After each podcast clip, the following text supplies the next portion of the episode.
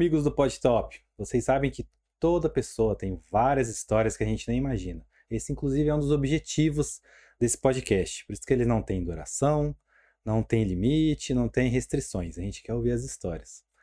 É, a minha convidada de hoje, você, eu falo pela minha experiência. Eu, como eu conheci ela, vi pela, pelo Instagram, pensei que era uma era atriz, a dançarina, e ela tem tanta história por trás, mas tantas, que a gente não, consegue nem limitar num programa só, teria que fazer uma série. Porque a partir do momento que eu descobri que ela era atriz, foi rainha do carnaval, depois descobri que ela era servidora pública federal, advogada e que ela já passou por muito, tantas coisas com a pouca idade que ela. E é mãe ainda, mãe, que acho que é uma das, com certeza, um dos caras que a gente mais se orgulha. Rebeca, simplesmente Rebeca, como ela gosta de dizer. Tudo bem? Tudo bem, Denis, muito obrigada pelo convite. É... Eu sempre escuto que eu deveria gravar podcasts da minha vida. Ah, Ou certeza. que eu deveria fazer uma minissérie da Netflix. E você também é comunicador, você começou, né, a... Há quanto tempo pra cá que você começou a aparecer mais no YouTube, no Instagram, que você organizou sua presença digital? Eu comecei, vai fazer dois anos. Hum. Mas é uma coisa muito intensa para mim. Então, na verdade, é, talvez pela minha experiência é, de trabalho como servidora pública, eu passei a, pelo meu perfil de menina faladeira, eu passei a entender e me enxergar como comunicadora desde sempre. Eu sempre falei muito e eu sempre acreditei que a verdade era libertadora. Uhum. Então eu fui apelidada de sinceramente Rebeca. E assim eu passei a assinar também. Você, no, você tem uma linha editorial no seu Instagram? Como é que ela começava? Ou ela varia? Você fala de saúde? Fala do... Cara, eu falo do que me dá na telha. Uhum. Essa é a verdade. Eu falo daquilo que eu acredito. E do que, que a sua audiência mais gosta? Sabe que eu reparo, muitas hum. vezes me desgasta, que a minha audiência gosta mais de samba. Então é uma construção que eu preciso pegar o meu público de samba que talvez seja uma coisa mais leve, uhum. seja uma coisa é, que o Brasil aceita e digere de maneira muito mais fácil, porque está pulverizado no nosso meio, é, de maneira muito sutil, inclusive. E conduzir os meus seguidores, por exemplo, o meu público, a abrir a mente para escutar uma sambista, uma mulher, é, falando de outras coisas, que não seja só mexendo o mundo do samba muito machista. Você é mulher, você, você, você é mulher, você dança bem, foi rainha do carnaval. Eles uhum. esperam só que você dance, não quer ouvir o que você vai falar. Eles esperam só que eu dance. Hum. Então, assim, foi uma grande bronca, é, inclusive minha, com a Liga das Escolas de Samba aqui de Campo Grande. É meio por quê? Porque eu passei por um concurso de rainha em 2020, virei rainha da pandemia. E aí, em 2021, que é esse ano que a gente tá, é, estávamos em pandemia, não tinha como nem por que fazer outro concurso para coroar outra rainha. É, em outros anos, a rainha é, ficou com a sua, com seu reinado por dois, três anos, muitas vezes por conveniência. Não fazer outro por concurso? Por favorecimento pessoal. Na verdade, é, nos últimos anos todos foi por indicação. E aí, quando eu me indiquei, eu fui posta em um concurso. Aí eu falei, onde eu faço inscrição? E fui, concorri e ganhei. E aí, é, como eu acredito que não conseguiam é, colocar rédeas em mim, eu acabei perdendo a coroa. Então, neste momento em Campo Grande, no ano de 2021, não tem corte de momo. Não tem rainha, não tem rei, não tem ah. princesas do carnaval. E isso foi comunicado para mim. Olha, a gente vai tirar porque tem sido difícil contornar a situação. Por causa do que você, você fala? Quer, você vai onde você quer, você faz as coisas do jeito que você quer. Hum. Então, eu vejo isso é, como um machismo, sim, porque incomoda. Então, por exemplo, ano passado, a gente já estava em pandemia. Teve um evento fechado com com as normas de biossegurança, né? Por isso que era fechado e as pessoas eram contadas. É, em que eu peguei o microfone para falar enquanto rainha do carnaval. Hum. E tava o pessoal da Secretaria de Cultura, inclusive do governo do estado, não só do município. E eu disse é, que gostar de carnaval, se manifestar no carnaval, era um ato político. É, e esse tipo de coisa não é bem visto, as pessoas se incomodam. Porque essa é a verdade. Inclusive, esse ano, é, teve um deputado que se manifestou dizendo que o carnaval não devia nem existir, da bancada evangélica aqui do uhum. Mato Grosso do Sul. E eu fiz uma, uma réplica e postei na minha rede social e marquei ele várias vezes. Porque ele precisa respeitar a história do Brasil. Você ainda estava no cargo de rainha? Eu ainda estava no cargo de rainha. E uma semana depois, misteriosamente, me tiraram. Mas o post tá lá, pra quem quiser ver. Ah, óbvio, foi isso, né? Não tô nem aí, gente. Não corta essa Rebeca, parte. Você, a gente sabe no Carnaval do Rio de Janeiro, quem, os interesses por trás passam muito pela contravenção pelo jogo do bicho. Uhum. Que no Mato Grosso do Sul, por não ter, não sei. Aqui é muito dinheiro público, eles dependem muito de prefeito, prefeituras, governo. É isso que mais sustenta o carnaval aqui. Porque. No momento, sim. Acho que a os últimos 20 muito... anos, né? No momento, sim. Não tem uma aqui figura aqui, um, um, um o Anísio da Beija-Flor não existe, não, né? Não existe. É verba pública mesmo, sim. É, verba pública mesmo. Uhum. Então é por isso que o Carnaval de Corumbá ele é muito mais fomentado. Ah, é lá, porque... lá empresarialmente, vamos dizer ou não? Não só uhum. empresarialmente, mas por conta da, da vinculação da verba do governo federal, que vai muito mais ah. para Corumbá. E aí envolve interesses turísticos também. É, o que é diferente aqui para Campo Grande, porque Campo Grande realmente não é visto como uma cidade carnavalesca.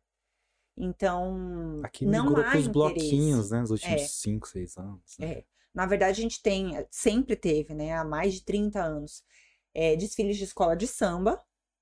É, nós temos o desfile dos blocos, que não são, é, que são dentro da Liga das Escolas de Samba. e blocos, né? E temos os blocos independentes, que é o, Capiva o Capivara Blazer, que é o da Valu, que aí eles não têm uma, uma regra a seguir, eles não estão competindo entre si. Então, eu costumo dizer que o carnaval é muito criticado aqui. Mas é, é tá verba pública. Se um, por exemplo, um dirigente de um bloco, por exemplo, vai na rede social dele e fala alguma coisa, pá, periga, sei lá, botar todo mundo no bolo e aí tem um, uma retaliação, na né? verdade, a gente verba, passou né? por isso, né? Aham. A gente passou por isso, acredito que por no isso que eu estou passado, fazendo a provocação. É, em anos anteriores, é, o Vitor Samúdio, que é responsável pelo, pelo Capivara Blazer, junto com a Ângela. É, e o pessoal da Valu também, não sei se eles têm mais contatos dentro da, da secretaria, mas sem dúvida se passa por uma perseguição política também. E a gente vive, infelizmente, numa província, né, uma capital do interior. Então, a gente tem que pisar em ovos em todos os lugares, inclusive na Secretaria de Cultura. Eu notava muito, não sei se você foi do seu ponto de vista, no, carna no, no carnaval de rua. Aparecia muito aquela coisa do pessoal, quando tinha o final da festa, que tinha aquela ba bagunça, entre aspas, uhum. aí vinha a polícia, tudo, daí começava até um papo meio de eugenia, né? Uhum. Falava, ah, porque tem, viu? Faz isso aí, vem esses pobres, esses favelados, que bagunça, tudo. Até na maior festa popular do Brasil, a gente ainda vê que ainda tem esse elitismo ali, né? A pessoa quer que a, que a polícia resolva um problema é. de segurança social. Na verdade, você sabe pública, que né? eu acredito que e isso é o que eu defendo, que o carnaval é uma festa popular, como você falou, cultural, é, genuína, brasileira. Eu sempre defendo isso. Gratuita. Uhum. Esse é o carnaval. É o carnaval é feito pelas pessoas. Isso a antropologia explica. É. E quando se elitiza, é, não se enxerga, assim como em vários outros pontos é, da política, infelizmente, que a população que tem menos poder aquisitivo, que, por exemplo, não poderia entrar nos clubes aqui em Campo Grande, é, não tem também uma boa base educacional. Então, deles é privado o lazer, o entretenimento, e a arte, por exemplo. A que era quem devia fazer, às vezes, da cidadania. Porque o carnaval faz parte da cidadania. A gente está no Brasil. É. Então, isso se aprende na escola, numa boa escola.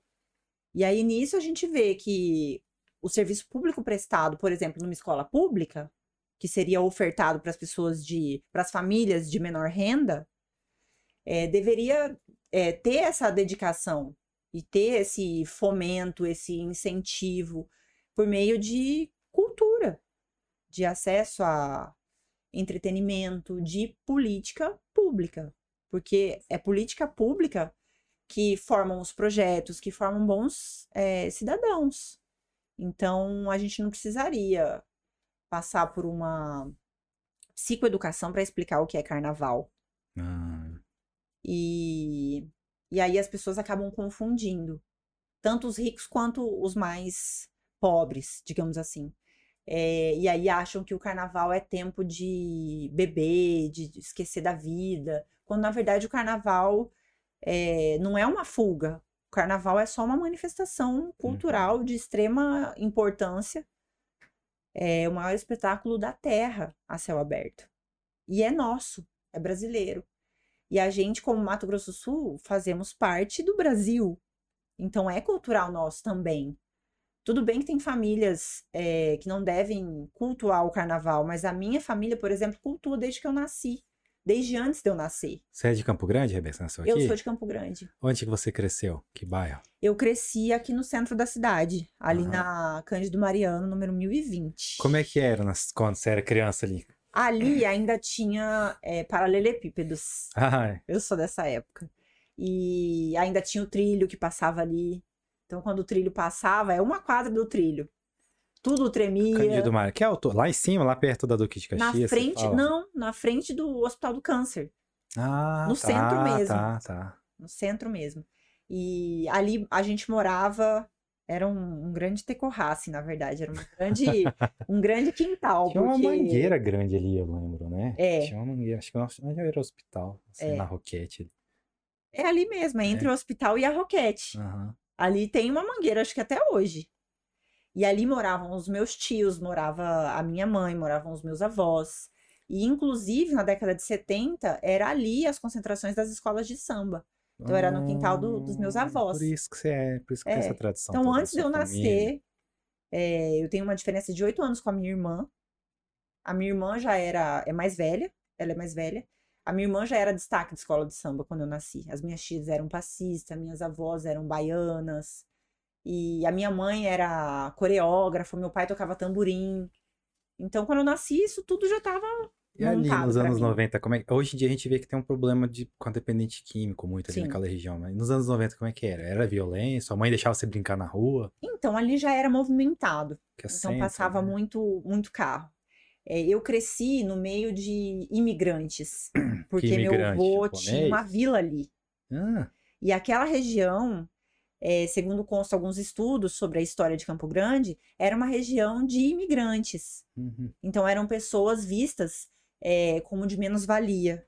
E nisso estavam os meus avós, vindos do Paraguai. Eles são então, paraguaios? São paraguaios, nunca se naturalizaram, eles já faleceram. Mas eu tenho muito orgulho é, dessa história e dessa origem também. Você acha que o pessoal aqui tem preconceito com o Paraguai? Eu não só acho, como eu acredito. Uhum existe um preconceito. Porque quando você chega preguiçoso, quê, né? é, vingativo, já escutei muita coisa. Mulher são louca. É, entendeu? Tudo histérica, tudo estressada. Muita coisa eu confirmo. Mas assim, Mas é estranho que a gente está numa região gente. que era Paraguai. Exatamente. Queria... Ou seja, provavelmente os opressores que criaram essa linguagem todo mundo foi, foi, absorvendo, né? Então, assim, é, eu sou muito grata pela história de vida da minha família, uhum. de superação, inclusive, de trabalho, inclusive trabalho honesto. É, e eu cresci ali na Cândido Mariano 1020 Fundos, numa vila que existe até hoje, é, no meio de imigrantes, no meio de indígenas. É mesmo? No Vinha meio de tudo quanto é lado, assim. camelôs, porque na época ali ainda tinha o pontilhão da Barão. Seu, era seu avô que era cuidava? Avô. Ele alugava assim sem calção, sem nada. Era sem quem tava nada, precisando, né? Então era nada, muita gente humilde também. Muita gente. E pessoas que eu tive o prazer de conhecer depois trabalhando na FUNAI. É? Então, assim, era uma coisa de destino mesmo.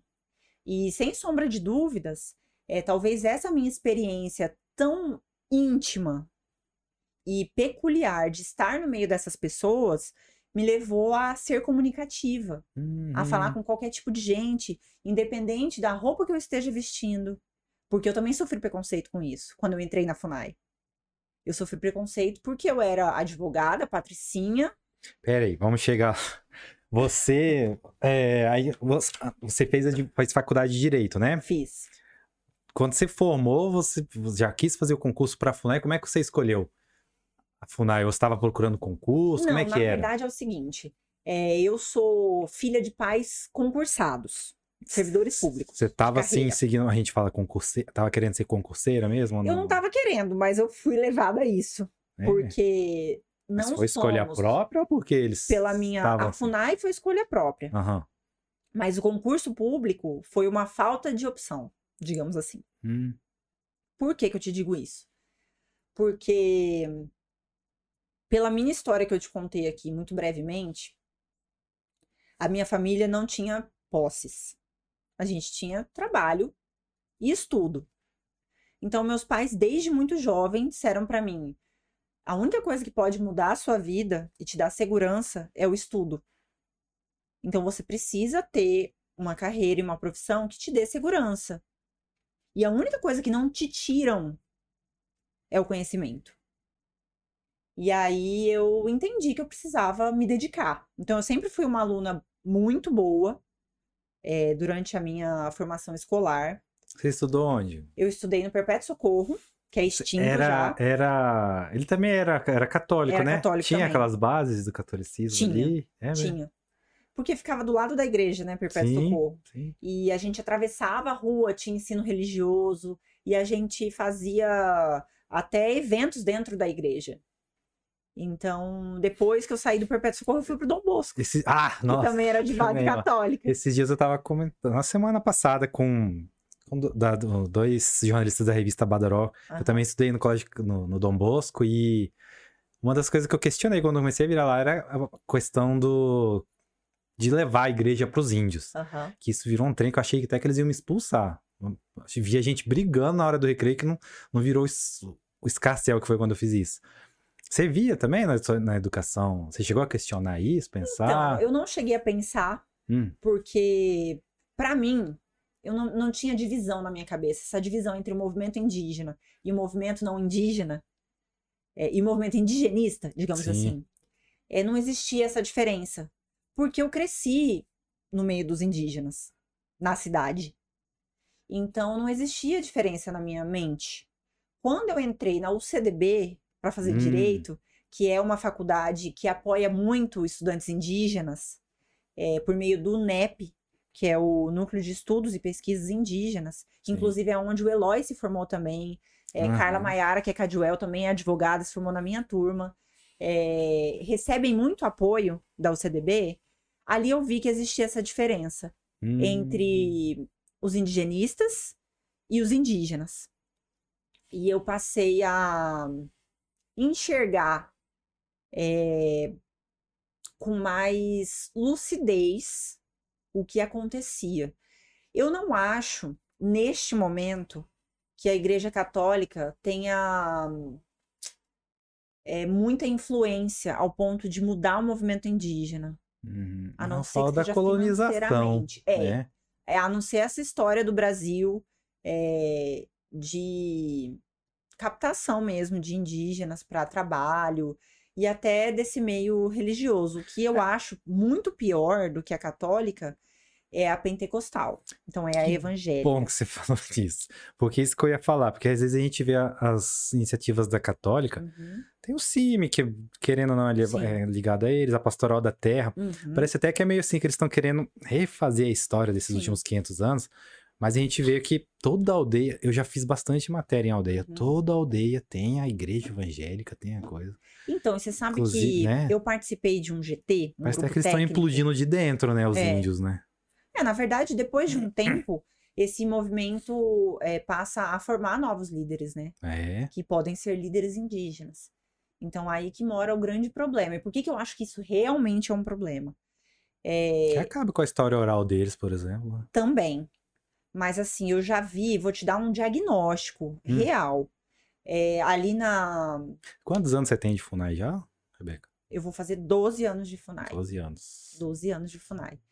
E ali na terra indígena Nhanderu Marangatu, terra indígena de Marçal de Souza, que fica em Antônio João, uhum. é...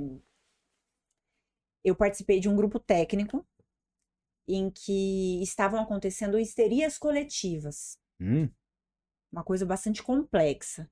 E era entre jovens, é... majoritariamente mulheres, jovens adolescentes não é jovens, não era nem jovens adultos. Mas como ali é uma terra indígena, Guarani Kaiowá, a gente sabe que a juventude para eles começa muito cedo, diferente dos não indígenas. Então, 11, 12 anos já é considerado é, quase um jovem adulto, digamos assim, né? Que não existe essa parte da, da adolescência nos Guarani Kaiowá. Então, da infância já vai para a juventude, jovem o que adulto. O que isso encarga, assim? Não entendi. O que que isso acarreta, assim? Isso acarreta relação sexual, muito jovens. Assim, é. é? Ah, e aí eles acabam gravidez. tendo filhos muito jovens. Hum. E aí eles acabam, é, por ter esse comportamento tradicional mesmo, eles acabam deixando os seus filhos dentro da família extensa. Ah, então, tá. deixam para os avós, deixam para os bisavós. Só que o que acontece? Isso funcionava quando a gente tinha as famílias preservadas. Acontece que, como é, é uma área ali que não está regularizada, Aliás, já está, foi homologado, o Cerro Marangatu está homologado, mas está suspenso por uma liminar.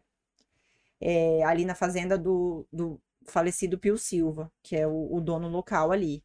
Mas tem, tem os herdeiros ainda, né, brigando pela terra. E isso aí não tem data para acabar. E os índios acabam ficando afastados da sua terra originária. E as famílias vão ficando desestruturadas. Aí a Sim. bebida chega, é, várias questões de saúde mental, não só o alcoolismo, né? Mas o uso de drogas também. É... E a questão do tráfico de drogas também, porque é uma área de fronteira seca, é, de muitos quilômetros. A criminalidade chega na aldeia, ela invade a aldeia. E eles acabam ficando muito marginalizados, sofrem muito preconceito. Então, uma série de mazelas acontecem ali. É, muito suicídio, portanto, é, eles não conseguem entrar no mercado de trabalho, realmente marginalizados. É, ali teve esse episódio de histeria coletiva e foi causado depois de, de um estudo que a gente fez, multidisciplinar, é que era por conta de um pastor da Pentecostal que tinha adentrado na aldeia e ali estava fazendo cultos. Hum. E nos cultos ele pregava que a tradição indígena que era cultuada ali era coisa do demônio. Não. E aí uma série de adolescentes, né, jovens Guarani Kaiowá, passaram a serem endemoniados. Uhum. E isso virou uma histeria coletiva. Virou uma psicopatologia dentro da aldeia. Muitos e casos isso, assim era bem. E isso acontece, por exemplo, dentro da aldeia Mambai, que é, não é considerada uma terra indígena. Ali é considerada uma reserva Mambai, uhum. porque em 1913 reservaram aquela área ali. Claro que muitos indígenas já nasceram ali dentro da terra indígena, dentro da, da reserva Mambai, né, que fica na cidade de Amambai.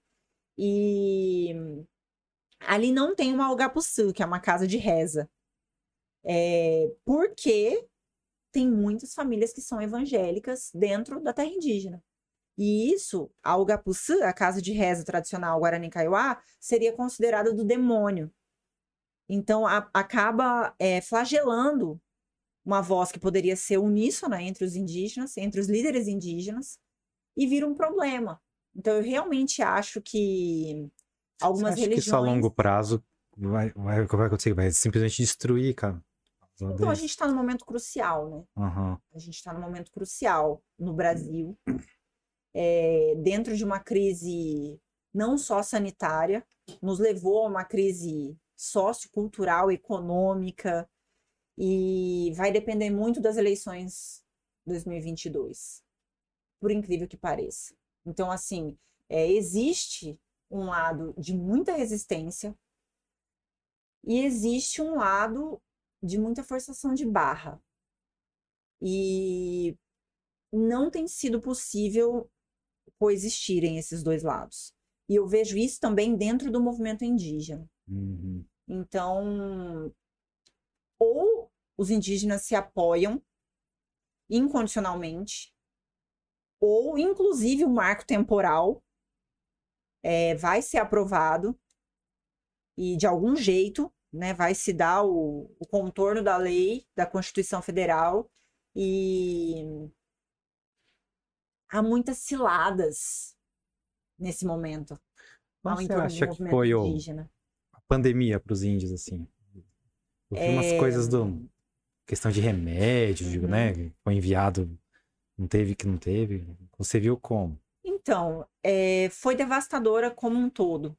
É, muitas lideranças indígenas, muitos caciques tradicionais se foram. E é muita história que a gente perde com isso.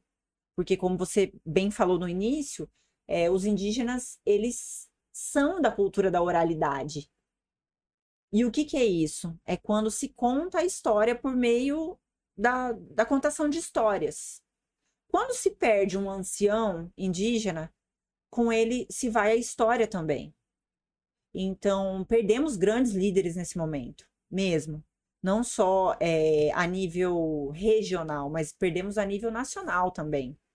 E com isso, um pouco da história do Brasil e um pouco da resistência se vai junto. É... A princípio, é, foi devastador para todos nós, indígenas e não indígenas. Foi desesperador, mesmo. As terras indígenas foram fechadas, a gente nem os servidores da FUNAI podiam entrar. É, mas aos poucos, todos nós fomos nos capacitando. Quando eu falo todos nós, é indígenas e não indígenas. E as coisas começaram a aclarar na medida do possível. Então, é, eu sou uma defensora da vacina, é, mas de todo modo, houve essa confusão por conta das manifestações do governo federal oficiais é, de que a vacina não era adequada para se tomar. E muitos indígenas optaram por não tomar. Eu li que, inclusive, muitos mesmo, né? Muitos foi, mesmo. foi baixa. Muitos mesmo. Foi bem abaixo do previsto a vacinação Sim. nas aldeias. E né? eles eram um grupo prioritário. Eles Sim, ainda é. são. Inclusive, aqui na cidade de Campo Grande, eles foram encarados é, sabiamente como, mesmo vivendo em situação de cidade, como um grupo prioritário. É, teve toda uma mobilização dos indígenas líderes aqui é, da região urbana e tivemos sucesso na vacinação como grupo prioritário. Mas foi devastador em termos de morte. Essa, essa, dá pra falar até cara contra a inteligência deles nos vacinar. Você acha que também veio também essa coisa do, dos pastores, assim, ou é uma montoada de coisas que eles não queriam se vacinar? Eu acho que é a mesma voz falando. Hum. É, porque há um, um movimento evangélico de bancada muito forte que apoia a direita no Brasil hoje. E a gente sabe que prioritariamente isso foi tratado é, não como política pública, mas como política partidária, digamos assim. Né? Embora o nosso presidente não tenha nenhum partido. É, e nós, enquanto servidores é, do órgão oficial indigenista, é, estávamos e estamos de mãos amarradas. E a gente não consegue fazer nenhum tipo de propagação da verdade. Porque nesse momento a verdade não existe ainda. É, muito pouco se sabe sobre a Covid-19. E o importante de se falar é que os indígenas dentro das aldeias são atendidos pelo Ministério da Saúde. Os DCEI, né? Os D6. E pela CESAI, né? Dentro da CESAI. Tinha uma coisa que tinha uma ONG indígena. que era ligada também a evangélicos que estavam gerenciando praticamente a DSAI, assim, que era fornecedor tal, lá em então, Dourados. Existe a Missão Kaiowá, uhum. é, que tem uma frente evangélica, e Existem alguns indígenas que são evangélicos, que estão, inclusive, em, pontos focais dentro do DCEI, dos G6. Mas é uma questão muito duelo municipal no atendimento. Hum. porque isso acaba sendo municipalizado, né? Os, os atendimentos pela Covid é, passavam pelos municípios, porque isso foi pulverizado assim quando chegou a verba do governo federal para atendimento dos, das pessoas que eram vítimas da Covid-19. Então, algumas cidades recepcionaram bem as suas aldeias e os seus indígenas adoentados, e outras cidades não. Como hum. foi o caso de Cidrolândia, por exemplo. Cidrolândia, com todo o seu histórico anti-indígena, é, não recepcionou bem.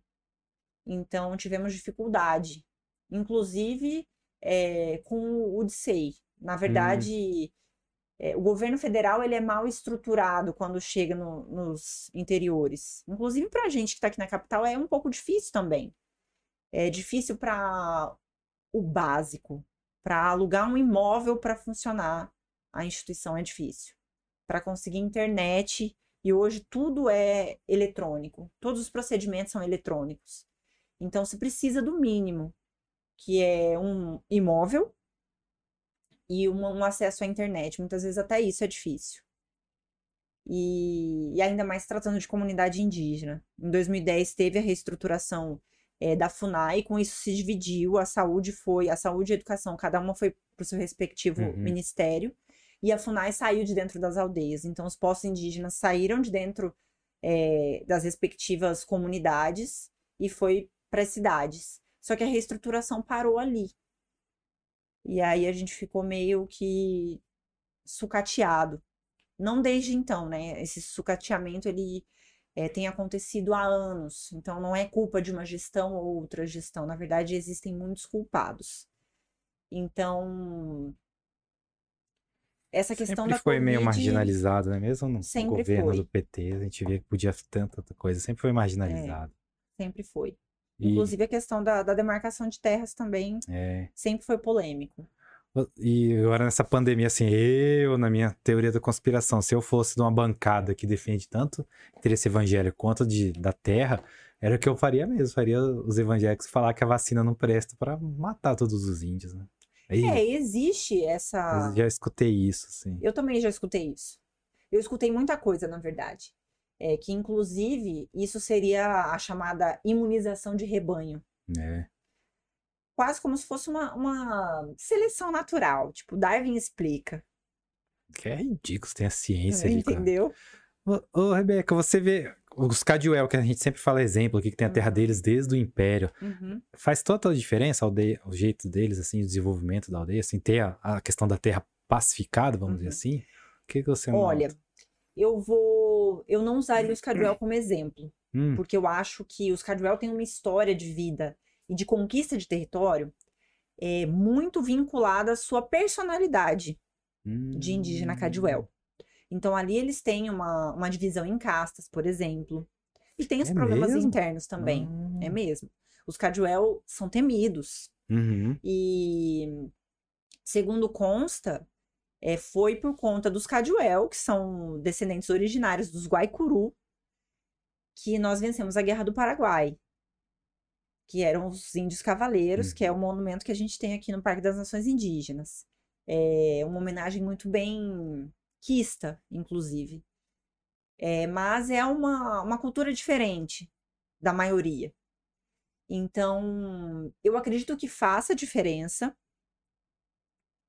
no princípio do conjunto que leva os indígenas para a marginalização. É porque de nada adianta se ter uma terra regularizada se você não tem política pública ou projetos de etnodesenvolvimento uhum. que dê para o indígena o que realmente ele quer. O que eu acho que é muito complicado também de eu defender aqui. Porque, por exemplo, no caso dos Guarani Kaiowá, eles são é, reconhecidamente indígenas coletadores.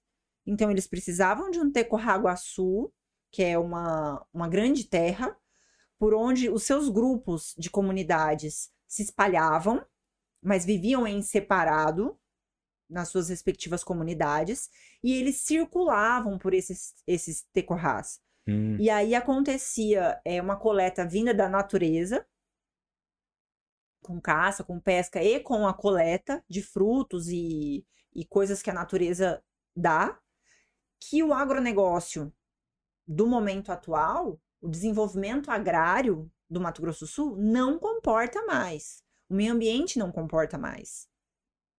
É, então, dizer que os indígenas com projetos de etno desenvolvimento também é, estariam bem, eu duvido. Porque eles seriam consultados é, previamente, né, para que um projeto fosse aceito pela comunidade, fosse então executado ali, todo o empenho fosse feito pelo aparato estatal para que é, se fosse compradas sementes e os insumos. É, mas eu não sei se é exatamente isso que eles querem.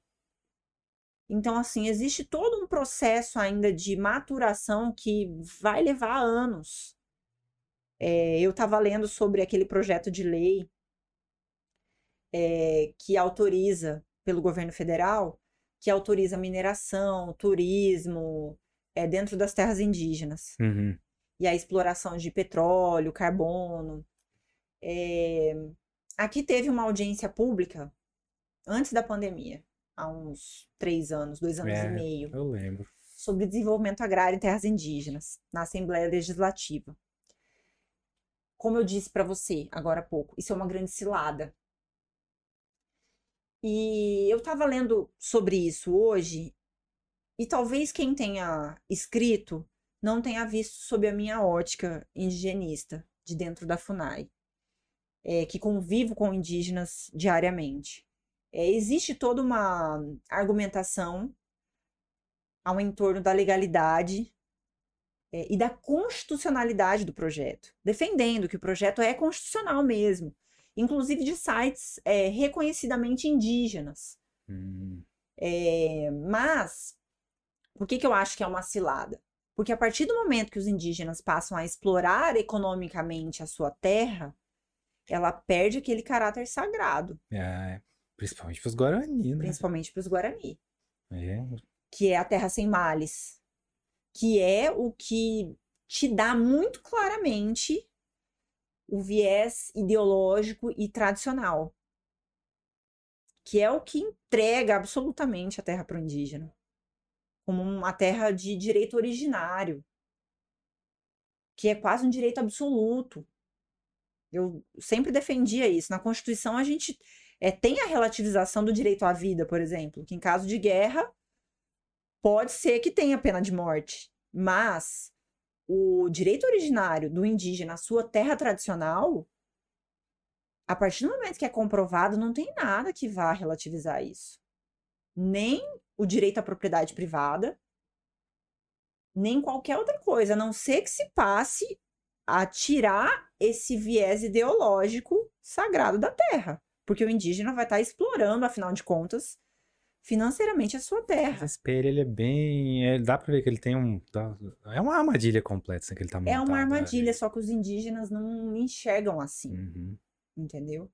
E, por exemplo, esse ano, a PIB, que é a, nesse momento é a mais, mais atuante associação dos povos uhum. indígenas no Brasil e a mais articulada e a mais organizada nesse momento também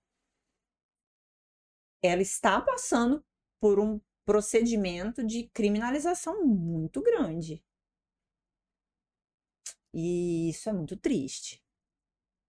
Inclusive, é, de um órgão que deveria ser a favor da política indigenista, estar contra a política indigenista.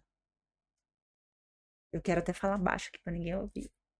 Mas é verdade e de muitos indigenistas estarem é, de mãos amarradas e amordaçados nesse momento. Então, estamos passando por um momento muito difícil mesmo. E os indígenas precisavam unificar suas vozes e precisavam ter um pouquinho mais de sagacidade para enxergar exatamente o que tem acontecido. Porque estamos todos correndo risco. E quando eu falo todos, é porque eu acredito que a partir do momento que os indígenas perdem a sua essência, para mim muita coisa vem por água abaixo. Inclusive a nossa Constituição de 1987.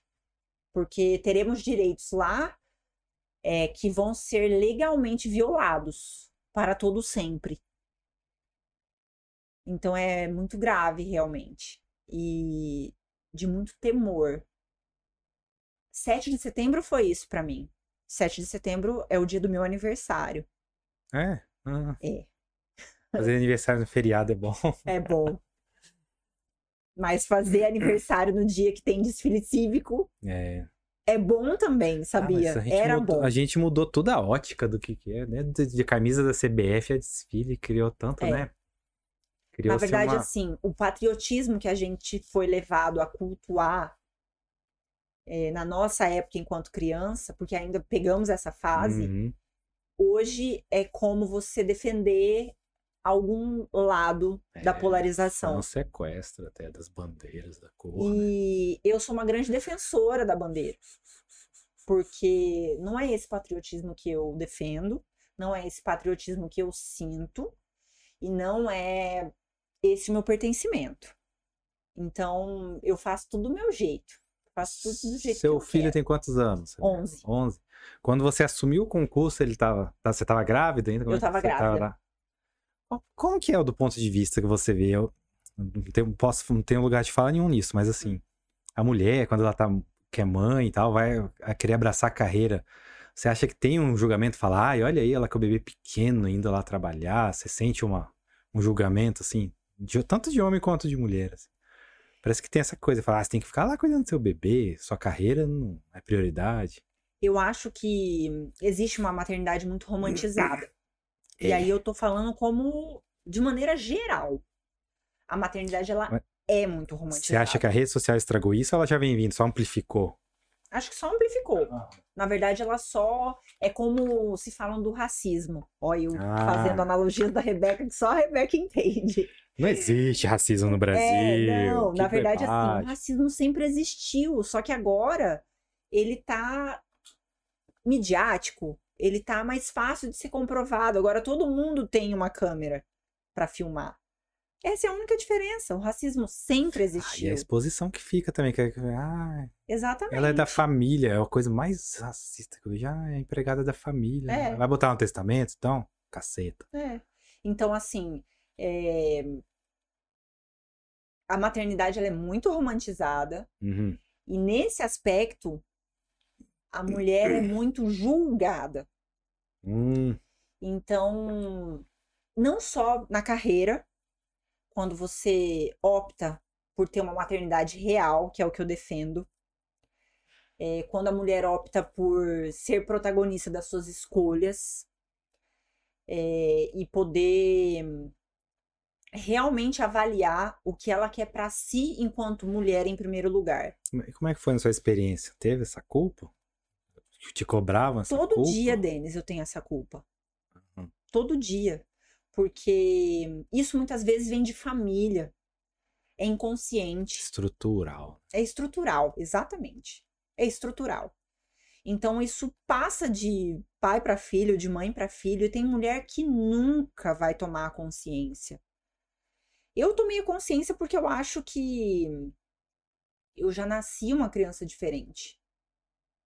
Então, eu nasci dentro de um patriarcado onde só existem mulheres. Meu filho é o primeiro homem Hum. depois do meu pai. Seu pai e sua mãe trabalhavam, né? Meu pai e minha mãe. Tem as carreiras Sim. deles. Uhum.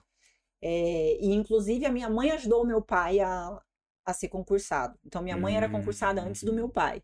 Minha mãe sempre foi uma, uma feminista. Só que ela não sabe disso.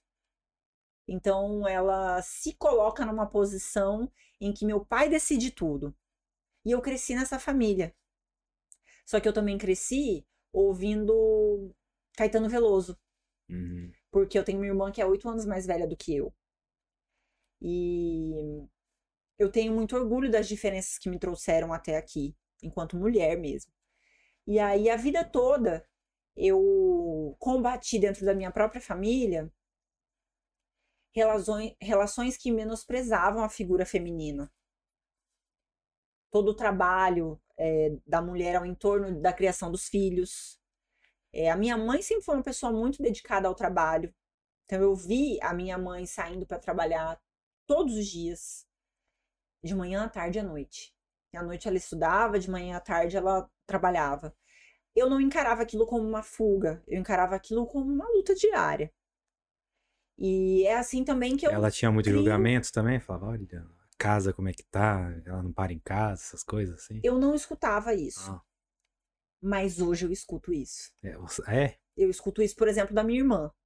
Hum. Então, assim, fomos criadas no mesmo berço, do mesmo tipo, mas somos mentes diferentes. Então, esses, esses julgamentos acontecem. E a maternidade, ela é quase um sacerdócio. Você precisa se rebelar contra o sistema para você não virar simplesmente mãe. Já é muito complexo. Eu Claro, não, não tenho nada a ver com isso, mas eu aceito de bom grado as mulheres que escolhem esse caminho. É, o meu feminismo me permite que eu aceite essas mulheres. O lugar da mulher é onde ela quiser estar. Agora, a minha maternidade não é assim. É uma maternidade real. Eu enfrentei é, julgamentos Inclusive porque se dizia que mulheres que não eram casadas e tinham filho, ou seja, mães solteiras, não eram bem vistas na sociedade. Hum. E a partir do momento em que eu me encarei como um indivíduo com história própria, eu resolvi peitar a sociedade, portanto. Porque antes de ser mãe, eu era mulher. E isso é uma questão de genética, é uma questão de gênero e uma questão de identidade também. Então, eu não poderia me abandonar nesse aspecto. E muitas vezes até eu mesma me julgo. Porque eu estou inserida dentro de um sistema repressor com relação às mulheres. Então não foi difícil é, eh, para eu me rebelar. Só que foi difícil para eu entender qual era o meu caminho. E hoje é, muitas vezes eu recebo mensagens incríveis é, pela minha rede social de mulheres me dizendo: você é a inspiração para muitas mulheres, você é o alívio para muitas mulheres.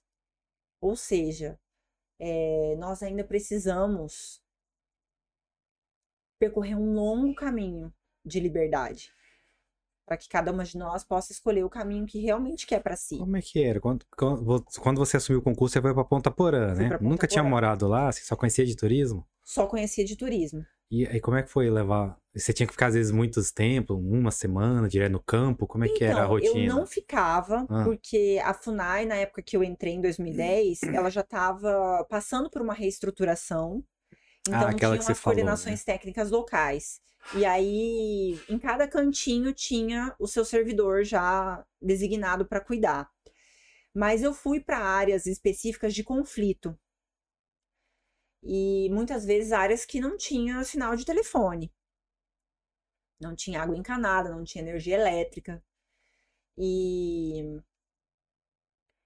eu não encarava como amedrontador aquilo.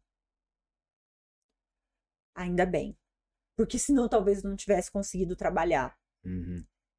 E é um batismo dentro da, da questão indígena é, de muita luta, de muita, muito questionamento, de muita provação.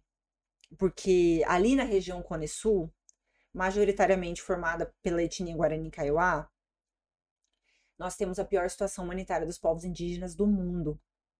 Então você se depara com situações de muita miséria, é, de muito abandono do Estado. E quando eu digo abandono do Estado, é abandono de tudo mesmo.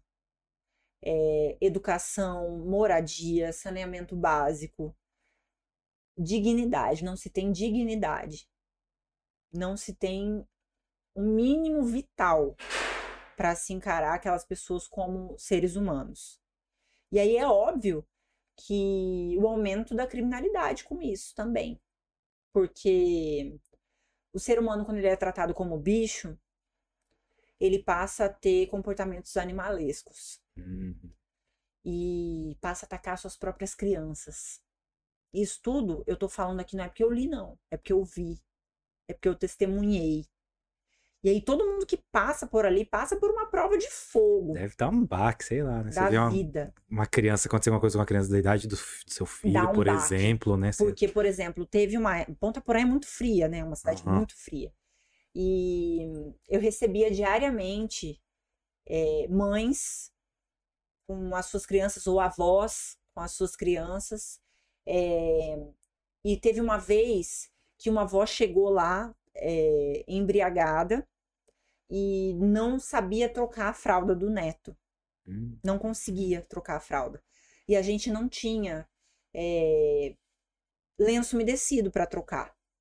E eu com um bebê novo, ali tinindo, né? Já sabia fazer tudo. E tava com prática. Eu tive que tirar a fraldinha dele e passar água no tanque que a gente tinha lá na FUNAI. E eu tinha fralda ali, porque eu ganhei muita fralda uhum. é, por conta da, da minha maternidade, e eu levei algumas para Funai, porque eu sabia dessa situação. E os índios ali, eles, muitos deles nem saíram das suas comunidades nunca na vida. Muito menos ainda sabem que existe fralda descartável. E muitas vezes nem sequer falam o português. É. Então, eu ajudei essa avó. E quando eu me deparei com aquela criança é, com traços de desnutrição, e eu comparei com o bebê que eu pegava em casa, que era o meu filho, é, foi muito realmente chocante para mim. Te leva a questionar a sua existência, a sua missão nessa terra, é, te leva a questionar até a existência de Deus. E não só isso, eu perdi amigos indígenas para o suicídio, por exemplo, que é também uma realidade muito triste, é, que já foi é, mídia internacional entre os Guarani Kaiowá. E por que eles se suicidam? É, é, uma questão de saúde mental também, que já foi muito estudada ali na, na região. É uma questão muito específica dessa etnia, é, por conta que envolve crenças e tradições é, próprias, locais. Então, eles têm todo. Para você ter uma noção, os Guarani Kaiowá acreditam que a, a Terra é plana.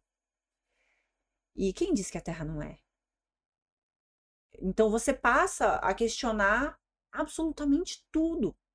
O altar deles, é, talvez isso vá te remeter a alguma lembrança, que é o Uvuraí, que é aquele aquele galho, aquele pau reto que tem dois braços fincados no chão e alguns penduricalhos estilos pompons assim coloridos, aquilo é o altar deles, Hum. que simboliza a terra na sua Hum, horizontalidade, na sua sim, sim. planeza, tá certo falar isso? Planitude.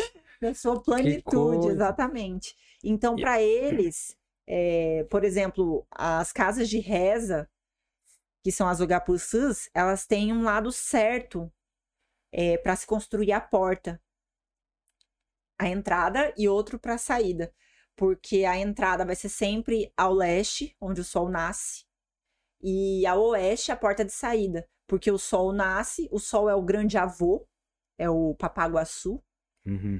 e a oeste ele leva as coisas ruins. E aí o suicídio nisso tinha uma razão de ser, porque eles Uhum. acreditam que a alma do Guarani Kaiowá, ela são duas. Tem a boa e tem a ruim. E a boa ela fica aqui na região do pescoço. Então eles acabavam amarrando a alma ruim. E eles não acreditam nessa visão religiosa é, majoritária que os não indígenas têm, de que quem se suicida não vai para o céu, por exemplo. Eles não têm essa visão. Então, para eles, eles amarravam a alma ruim e a alma boa era levada pelo Papaguaçu. Hum. Então, uma série de suicídios é, ainda acontecem.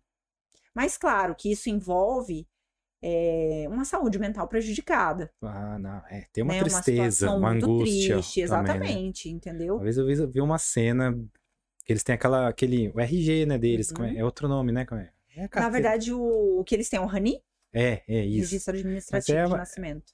Deve, deve ter um papel todo importante, igual a gente tem com o RG, com a nossa Uhum. identidade. Aí eu vi um entregando, assim. Era um, não lembro que fiscalização que era. Aí só que o cara olhou assim, era uma autoridade, falou assim: que não vale nada, isso aqui não é identidade, isso aqui. Falou assim pro cara, e ele Sim. ficou, ele chorou até na hora. Ele Tem uma situação bastante marcante, é... que eu não presenciei, mas eu fiquei sabendo. Que uma criança indígena se suicidou. Foi bastante emblemático, porque se tratava de uma criança, Guarani, Kaiowá, é, na região da Grande Dourados ali, mas hum. dentro da aldeia. E na árvore. No chão da árvore, que era a terra batida, ele escreveu Eu não tenho lugar. E se suicidou. Então é exatamente isso. É, a pessoa se sente, infelizmente, a maior parte deles está sem lugar. É. E aí, quando eu falo de projeto de lei, quando eu falo de mineração em terra indígena, quando eu falo de exploração econômica, é importante que as pessoas saibam que essa divisão e esse diálogo é, de grandes políticos, por exemplo, não acontece com a comunidade. Acontece com os seus líderes. E falar com um líder não é falar com a sua comunidade. Isso que eu ia te perguntar, você acha também que parece que o debate todo, indigenista, todo, se trata só entre, sei lá, entre brancos, entre isso aqui, não estão transformando os índios em líderes mesmo, assim, tem uma coisa que está retesando, como que você vê nesse momento especificamente? É, de tudo que a gente já vê, claro, a gente tá vivendo um período de transição, de tudo, tá, uhum. tá, né? Mas será que eles estão também virando protagonistas, assim, tal? Que às vezes a gente vê entrevista, vê evento na ONU, lá você vê um ou outro lá com o cocá deles no desfile, mas na hora das mesas mesmo vê gente branca ali conversando. Então, eu acredito que existem muitas lideranças genuínas. É, que se destacam realmente porque exercem uma representatividade dentro do movimento indígena. É, existem muitas lideranças, professores, uhum. principalmente, é, que fazem essa formação pulverizada, que é a verdadeira formação, na verdade. É. é. quem leva a informação, é, que muitas vezes não tem lugar à luz, mas estão exercendo a sua representatividade dentro das suas comunidades. É, eu já vi muitos indígenas vítimas de violações dentro das suas comunidades virarem astros. Hum. Eu já vi isso acontecer. E isso não trazer nada para sua comunidade. É mesmo. Nada, inclusive nem para ele próprio. Porque falta essa malícia, falta essa formação é, que talvez precise de um pouco de falta de escrúpulo até para conseguir transitar e realmente negociar e transacionar. A verdade é essa. Então, eu acredito que, como eu falei, existe um longo percurso a se passar. Que não vai ser essa geração e talvez nem a próxima que vai colher os resultados. Mas que em qualquer lugar que qualquer indígena esteja abre a mente para os povos indígenas, e aí cabe a cada comunidade saber aproveitar isso, que é a grande dificuldade, e é onde mora, deveria morar. Nossa, mas será que você, acredita que nas próximas duas gerações eles vão estar vivos ainda, do jeito que tá? Eu espero que sim. Né? Eu tem, preciso acreditar que, que, sim. Eu também. Porque senão eu não vou nem amanhã trabalhar, entendeu? Para mim já tem sido difícil. Então eu preciso acreditar que vai haver uma mudança radical. Porque é o que a gente, não indígena e indigenista, espera. A gente implora pelo olhar, porque a gente não pode falar. Você já sofreu muita perseguição? Já sofri. Por todos os lados que você imaginar. Então eu costumo falar que o mais sofredor é o indigenista. Qual que foi a mais significativa, assim? Você chegou a. Tava falando que você chegou a responder algum processo, né? Por quê? Uhum. O que aconteceu? Então, você sabe que eu, eu já. Eu tenho duas específicas que são é, bem significativas dentro do meu coração. Vou dizer assim, porque eu já fui questionada é, por que, que eu arriscava a minha vida pelo povo indígena. E eu disse porque isso é uma questão pessoal para mim. Então eu tô arriscando uma escolha pessoal. Aí, profissional também, né? Prerrogativa da Mas sua profissão, antes né? de, de ser profissional, ah, tá. era pessoal, era íntima. Sim. Porque eu me sentia parte daquilo. Eu me sinto ainda. Só que a gente vai precisar passar por uma limpeza ainda. Até as coisas voltarem a ser como era antes. E uma perseguição que eu sofri, que foi dentro da terra indígena Agora eu esqueci o nome. Coronel Sapucaia. Daqui a pouco eu lembro. É, que tinham dois líderes diferentes, com grupos diferentes. É, ali onde Churit Lopes faleceu, uhum. também um conflito pela terra. É, e aí eu acabei atendendo um grupo e não atendi é, o outro grupo que queria que eu negasse a existência de um lado e acabei sendo ameaçada por eles. Curuçambá, lembrei. Uhum. É ali em Curuçambá, que é Coronel Sapucaia, divisa com Capitambado. O tráfico influencia ali nessa questão deles ou não? Até o momento em que eu estive lá, ainda não. Ah. Mas assim, a questão da criminalidade em si é uma terra sem lei. Uhum. Não adianta falar que tem, porque, cara, ali eles ficam dias sem imaginar que eles estão inseridos dentro de um Estado. Entendeu? E eu falo Estado enquanto ente político mesmo, não falo nem Estado Mato Grosso do Sul. Não, é até binacional também, né, Marcia? Nem o que, que é. significa país, ele é Ali é muito né? transfronteiriço mesmo. É uma terra assim que você não, não enxerga a fronteira. E isso acontece também dentro do indigenismo. Então, assim, não os vejo como traidores porque me ameaçaram naquela ocasião entendeu? É, mas é minha obrigação legal enquanto indigenista relativizar a cultura. Então, esse é o meu papel está intrínseco na minha concepção de mundo. Agora, eu, enquanto servidora pública federal, é, também fui questionada pela Polícia Federal é, sobre uma reintegração de posse que aconteceu aqui em Cidrolândia, na terra indígena Buriti.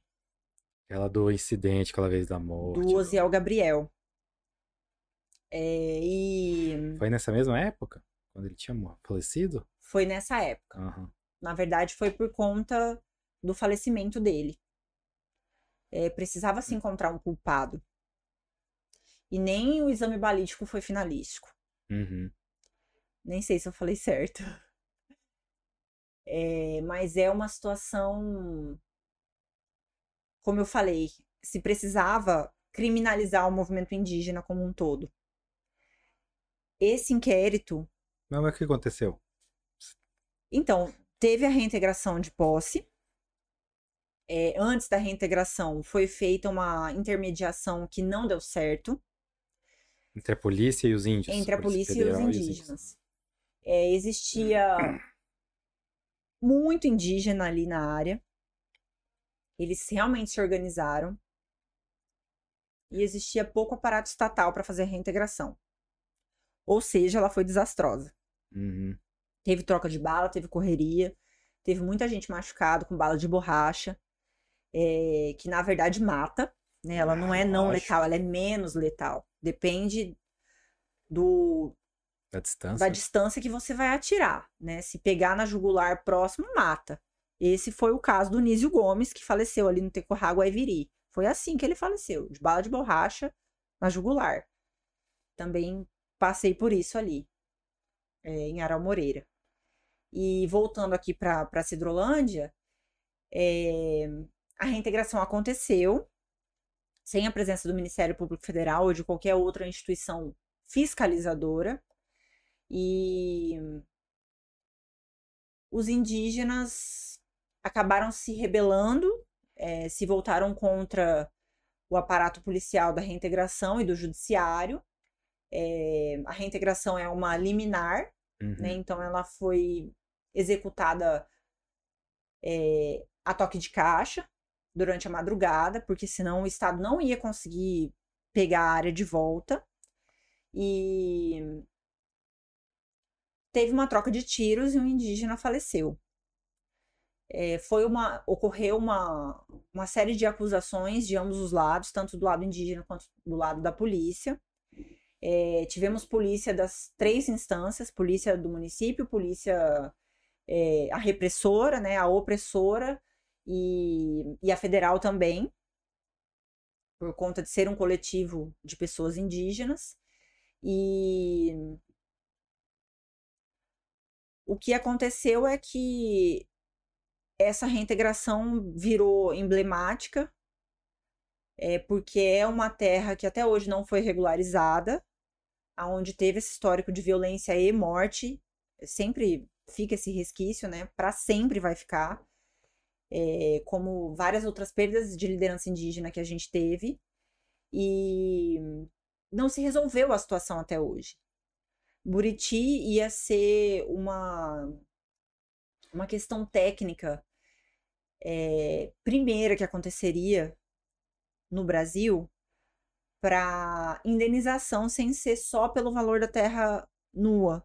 Então ia receber o valor de mercado, que é uma coisa que não acontece hoje. É inconstitucional. É inconstitucional.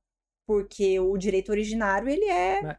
E aí, e assim, como responsabilidade é, como é que aconteceu com você né? lá? Porque aí você tava. Então, eu cheguei tava... lá. Uhum. É, primeiro eu participei da, da intermediação que não deu certo, uhum. os indígenas não quiseram sair da área, como sempre acontece. E, e quando eu cheguei no segundo dia, que não foi o dia da, da intermediação, é, já tinha acontecido a morte do Osiel, Gabriel. E no final das contas, tinha muito indígena preso, algemado, inclusive é, teve que fazer um plantão lá na Polícia Federal, porque realmente tinha muita gente que foi preso e criminalizado. Desse inquérito, é, houve o um indiciamento e ele virou duas CPIs. Hum. Que foi a CPI do CIMI, que foi aqui pela nossa Assembleia Legislativa no Mato Grosso do Sul, e teve a CPI da FUNAI, é, que foi nacional, né, do Congresso. E por incrível que pareça, eu nunca mais fui ouvida. E eu estava na CPI como indiciada. Nunca Mas mais fui quê? ouvida. Por que você foi indiciada? Pelos mesmos motivos do indiciamento da, da reintegração aqui em Cidrolândia. Então, foi formação de quadrilha com os indígenas. Uai, uai, não, mas peraí. Foi o que, o que aconteceu o quê? Você estava lá e aconteceu isso?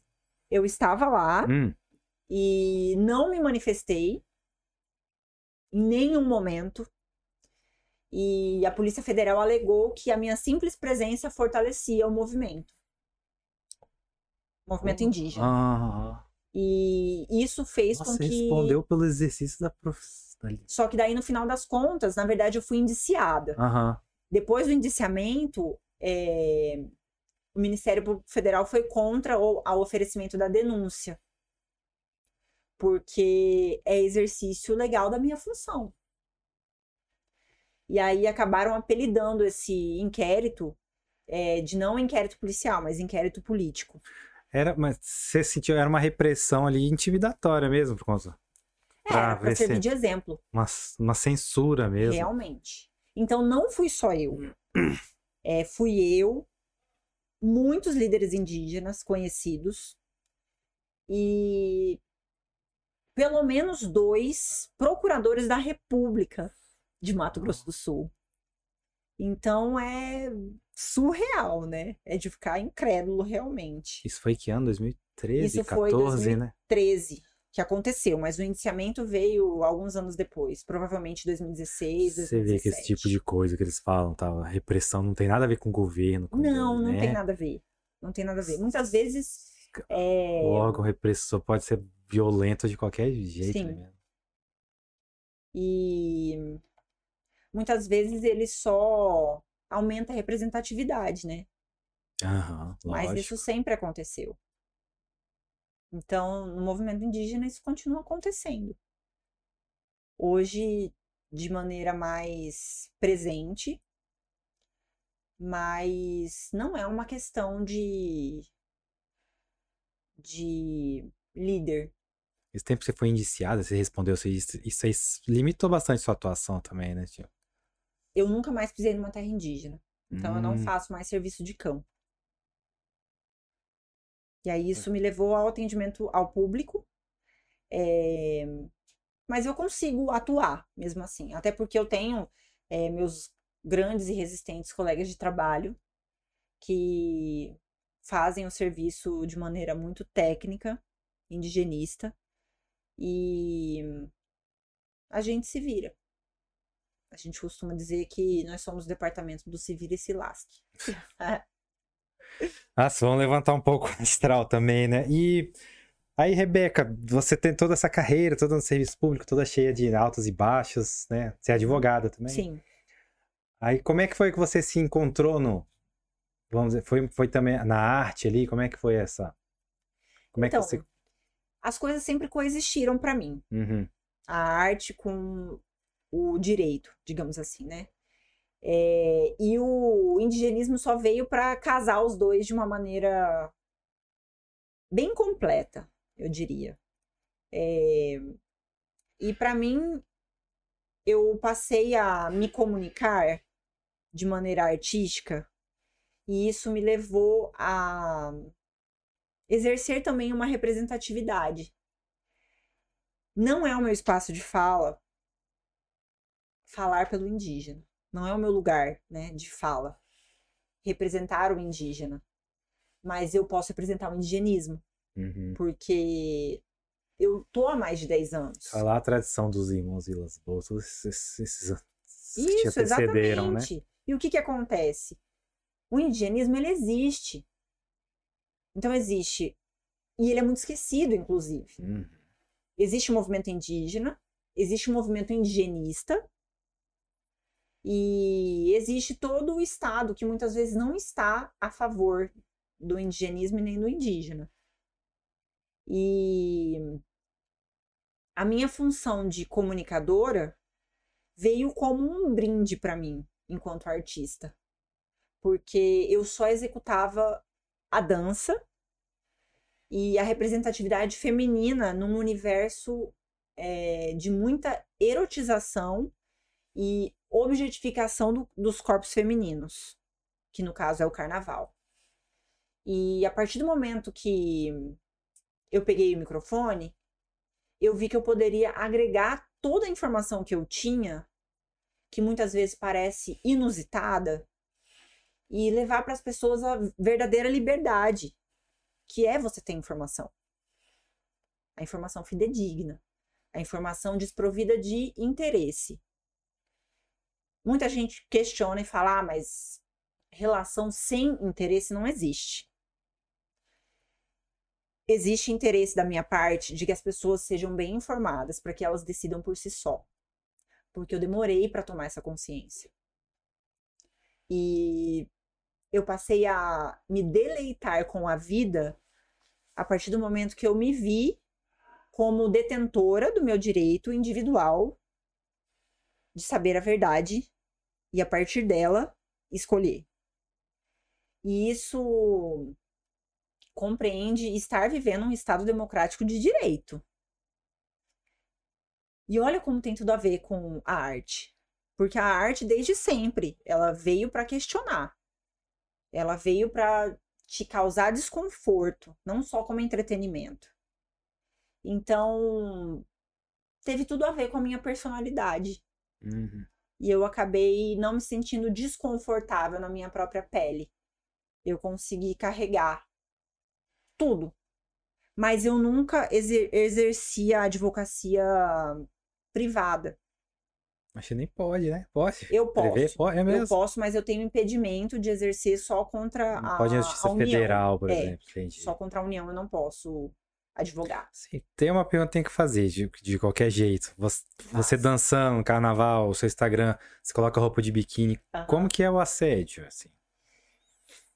Eu passo por bastante assédio. Que primeiro, assim, a gente tem que ser bem... Você fala que essa é a rainha do carnaval, depois sabe uhum. que você é advogado. Tem, uhum. tem todo mundo fala, nossa, eu não imaginava. Por Exatamente. quê? Porque você dança? Né? Não tem? Mas tem. Mas é. hoje em dia eu já não ligo mais. Mas ainda tem, né? Isso que é uma merda, tem né? Tem merda. muito, mas eu acho que isso vai. De homem e de mulher? acontecer- É muito mais de homem. Hum, Mas de mulher acontece também, só que talvez é porque seja muito mais sutil. A mulher é muito mais sutil, né? Então a gente se sente menos ofendida quando vem de mulher. Homem é muito mais audacioso. Denis, o homem. Eu não vou, não vou generalizar aqui porque você tá na minha frente. pode generalizar, porque o machismo, ele é. Também O ele é. homem- Que a gente tá falando, eu esqueci a palavra. É estrutural, é, eu Aham. acho que é. Nossa. O homem, Nem ele acha eu que ficar dando você... Thiago York aqui falando, ah, eu sou desconstruído. Vira bucha. o homem, ele acha que você, enquanto mulher, tem obrigação de acolhê-lo em tudo que ele faz. Meio freudiano isso, né? Meio mãe, assim. Cara, é muito, é muito inacreditável. Ah, Então, o que que eu faço? Quando a pessoa vem me assediar, eu já construo uma casinha ali, ó, fico esperando. hum, Só pra ver de que lado que eu vou dar um porradão. E eu escrevo textos e textos e textos, porque eu sou uma pessoa gentil isso na rede social, né? Mas na assim, rede social. por exemplo, no- carnaval, no, dia que tem concurso lá da Uhum. rainha. Eu imagino que deve ter vindo, deve aquele tipo de proposta indecente. Então, tipo você sabe que quando né? eu era não? mais nova, isso acontecia. Uhum. Agora isso não acontece mais, mas porque eu já Você entendi, intimida também? eu entendi como as coisas funcionam. Ah, Então eu tô sempre rodeada de alguém que possa me proteger. Então eu já tô preparada para aquilo. Eu sempre tenho uma estrutura comigo, aham. justamente para evitar esses desgastes que eu sei que são previsíveis. E isso me dá uma liberdade de atuação. Me dá liberdade de Isso pegar é o uma microfone. Merda, né? Que você que tem que falar o criar que eu seus quiser. mecanismos de defesa, não pode Tem. ser livre, tá ali na sua, tranquila. Mas isso é, é intrínseco a gente nascer mulher. Entendeu? E isso faz parte da tomada de consciência para o empoderamento também.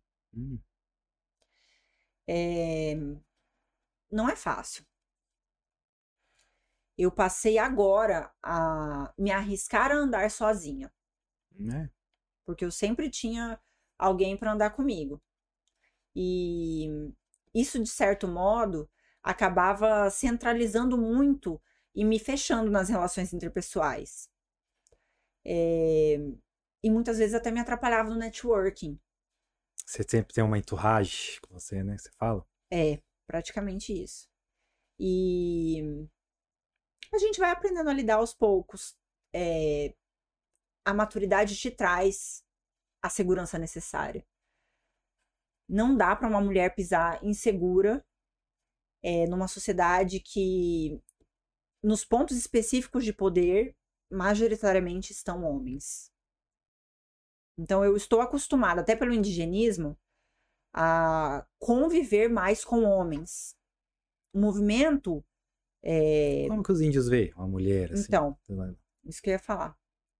Depende da etnia. Ah, Mas o movimento indígena, de uma maneira geral, pelo menos aqui na nossa região de Campo Grande é, e, e cidades do interior próximas aqui à capital, é, é um movimento bastante machista. hum, Mas isso varia de etnia para etnia. Por exemplo, as mulheres indígenas Guarani Kaiowá têm muita voz. é, é quase matriarcal, né? A Quase sociedade matriarcal. deles, né? Então depende muito disso. Uhum. E tem outras comunidades que são matriarcais também. Que as mulheres têm um poder de fala muito maior. É, mas é. Em qualquer ambiente não indígena, a gente sabe que os postos de poder eles vão ser ocupados majoritariamente por homens.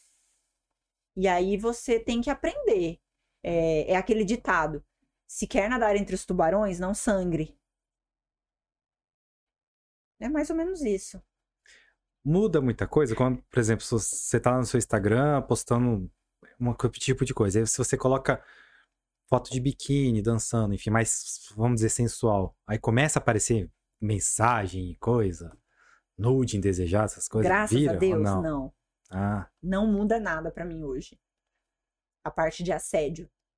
Mas já mudou em algum momento. eu digo isso porque eu tava, tava fazendo uma matéria sobre a questão do sugar daddy, até por causa de um caso que teve recente Uhum. aí pra ver como é que é. Uma menina falou, falou, mas eu fico recebendo tanta coisa, fica tanta exceção de saco, eu quis conhecer, assim. Falei, mas por que? Ela falou, ah, não sei, comecei a postar minha rotina de treino, por exemplo. Aí parece que os caras entram, acham, acham que aquilo é um, um perfil, um. Insta- um perfil de Instagram, que ela aceita essas ou... ousadia nada, esse desrespeito, Sim. né? Ousadia. Ousadia é pular um muro ali. Uhum. Desrespeito. Então, na verdade, o que que eu faço?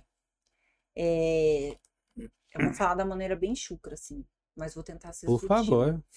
É, eu exponho o embuste em rede social. É, Essa coisa de expor esses caras também acho que funciona, o que que eu né? faço? Muitas vezes a pessoa tem é, a falsa intimidade até, e aí eu diria mesmo a audácia de fazer um comentário Hum, é, me cantando abertamente. Eu fixo o comentário dele, coloco lá no topo e respondo embaixo com um texto gigantesco. Cara, ele, ele já fez já mais de fiz uma isso. vez, provavelmente. ele assumiu o risco. Ah. Outras vezes, quando vem pelo direct, eu bato print, apago o nome da pessoa, faço uma enquete. Coloco lá. Você fez e... isso, eu nunca vi que droga. Queria ter visto. Eu vou eu mandar pra gosto você, desse exposed, hein? Aí eu faço uma enquete. O que, que vocês acharam? Vocês acham que a pessoa tá se arriscando positivamente ou vocês acham que o cara é folgado? E aí eu marco a pessoa no, no, no invisível lá. Eu marco a pessoa e mando pra ele. Se ele quiser achar ruim, vem na mãe achar ruim aqui. Fica esperando, vem achar ruim, bate boca comigo. Aham. No direct, então. Entendeu? Porque eu sei o direito que eu tenho. Então é melhor não mexer comigo. E eu acho que isso serve de exemplo. Porque depois, por um tempo, fica sem aparecer ninguém pra mexer o saco. Ah, então, né? Só que eu sou uma pessoa gentil. Inclusive com esse tipo de gente. Eu não falto com respeito, até porque eu tenho consciência é, do que eu posso falar e de como eu posso falar. Eu não sou movida Ah, é por, pessoa pública também. por né, comportamento passional, Entendi. entendeu? Eu sou movida pela razão a fazer isso. Como é que tá seus projetos agora? Você, você tava na Band? Eu, vi outro. Como é que Eu tá? tava Como é que na tá Band. funcionando essa transmídia? É, eu tô fazendo muitos merchans, Ah, que maravilha, né? que maravilha. E tô fazendo algumas propagandas, VTs pra TV. É, Veio naturalmente, sei, pelo Instagram? Como é que, como é que foi assim? assim? veio naturalmente. Ah, Ainda bem. Mas hum. foi assim, por meio de, da visibilidade que a televisão me deu também, que o carnaval me dá, Aham. é, por incrível que pareça. Mas talvez isso seja próprio da minha personalidade. Hum. Talvez eu tenha feito é, de um terreno infértil algo produtivo e tenha conseguido tirar frutos dali onde todo mundo achou que seria impossível. E eu fui lá, me arrisquei e consegui. Você tá mantendo mais no Instagram? Foi pro TikTok também? Como é que você tá vendo essa... Cara, eu não fui Ah, pro TikTok. O Instagram ainda tá... Você notou porque- aquela queda dele que teve recentemente ou não? Como é que tá? Notei a queda dele. Aham. Mas eu também tenho preferido viver mais do que postar ultimamente. É, nós temos passado por momentos muito difíceis na humanidade. E isso me afasta um pouco da rede social. Até porque eu não estou animado o tempo todo, não estou arrumado o tempo acho todo. que ninguém. né? Ninguém tá. Só que tem gente que talvez tenha mais facilidade para Hum. isso. E eu sou o tipo de, de pessoa, por exemplo, essa foi a segunda live que eu me arrumo e esqueço que eu preciso me maquiar. Hum. Esqueço que eu preciso arrumar meu cabelo. Me arrumo assim, coloco a roupa e venho, né? Beleza, é um podcast, mas vai utilizar a minha imagem. É, eu fui numa live esses dias e eu tive que voltar correndo porque eu tinha esquecido de passar maquiagem. E é uma coisa assim que está é, ligada à minha à minha figura feminina, porque eu vendo isso também, né? Quando eu quando eu faço os merchans, eu tô vendendo a vinculação da minha imagem junto com o produto. Então, esses são os meus, meus projetos, é mais querendo chegar o mais perto que eu puder da televisão. É, eu tenho um Você projeto. ainda acredita aqui na televisão, então? Não teve? O público Eu ainda assiste acredito. bastante. Eu acredito, é, embora eu não assista, mas porque me falta tempo mesmo, porque eu tenho me dedicado ao meu sonho, é, a construção das escadinhas do meu sonho, eu acredito na televisão como um meio de levar informação para a massa.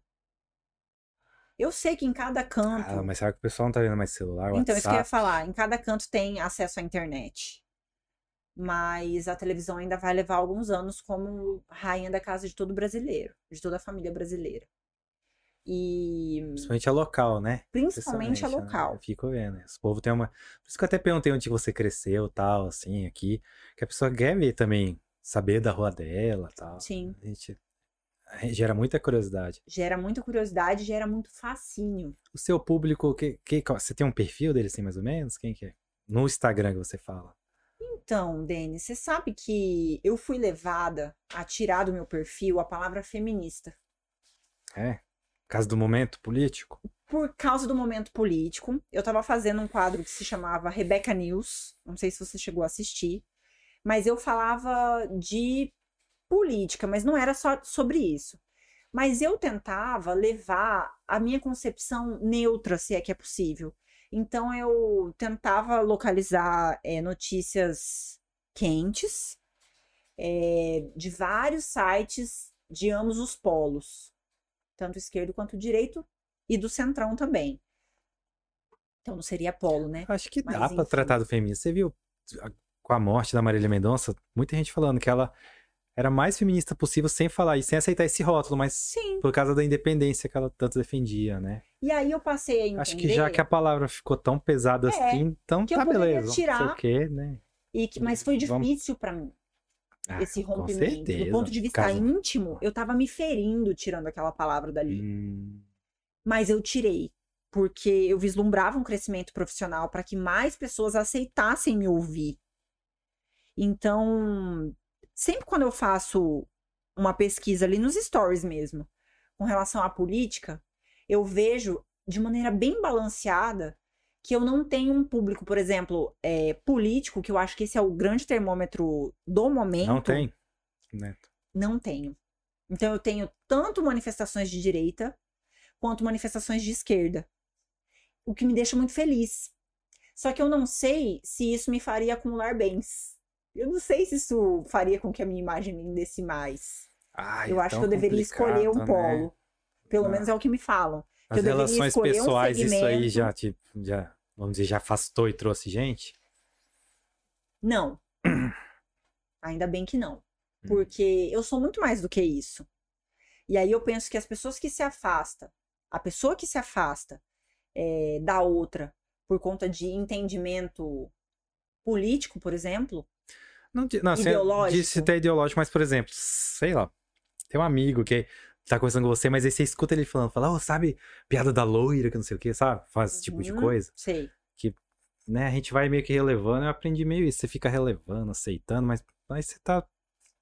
É como se você não estivesse defendendo nada, né? no meu ponto de vista masculino também. Então, fica... na verdade, é, eu vou te confessar, eu sou uma pessoa muito seletiva. Uhum. Muito seletiva. Então, normalmente, é, eu não vou estar na presença dessa pessoa.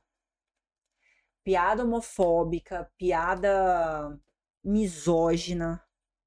Atitude piada também, né? racista, né? Não só piada. Atitude também. É...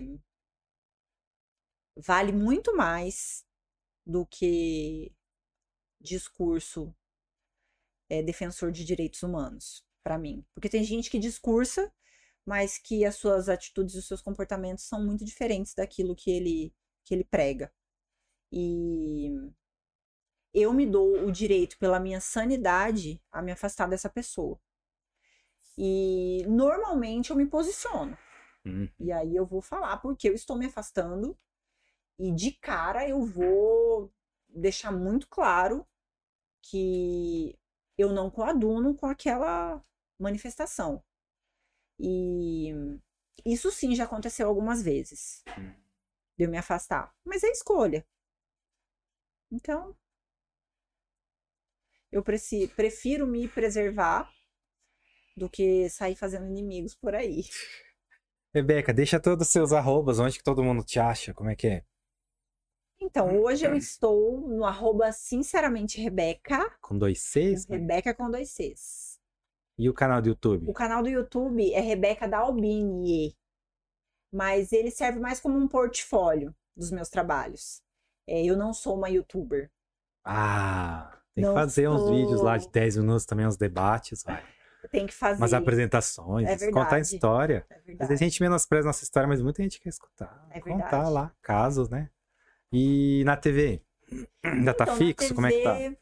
Não tá fixo, eu fiz uns, uns freelance, né, uhum. né, digamos assim, de merchans nos últimos meses. E eu tinha um projeto engatilhado na Band,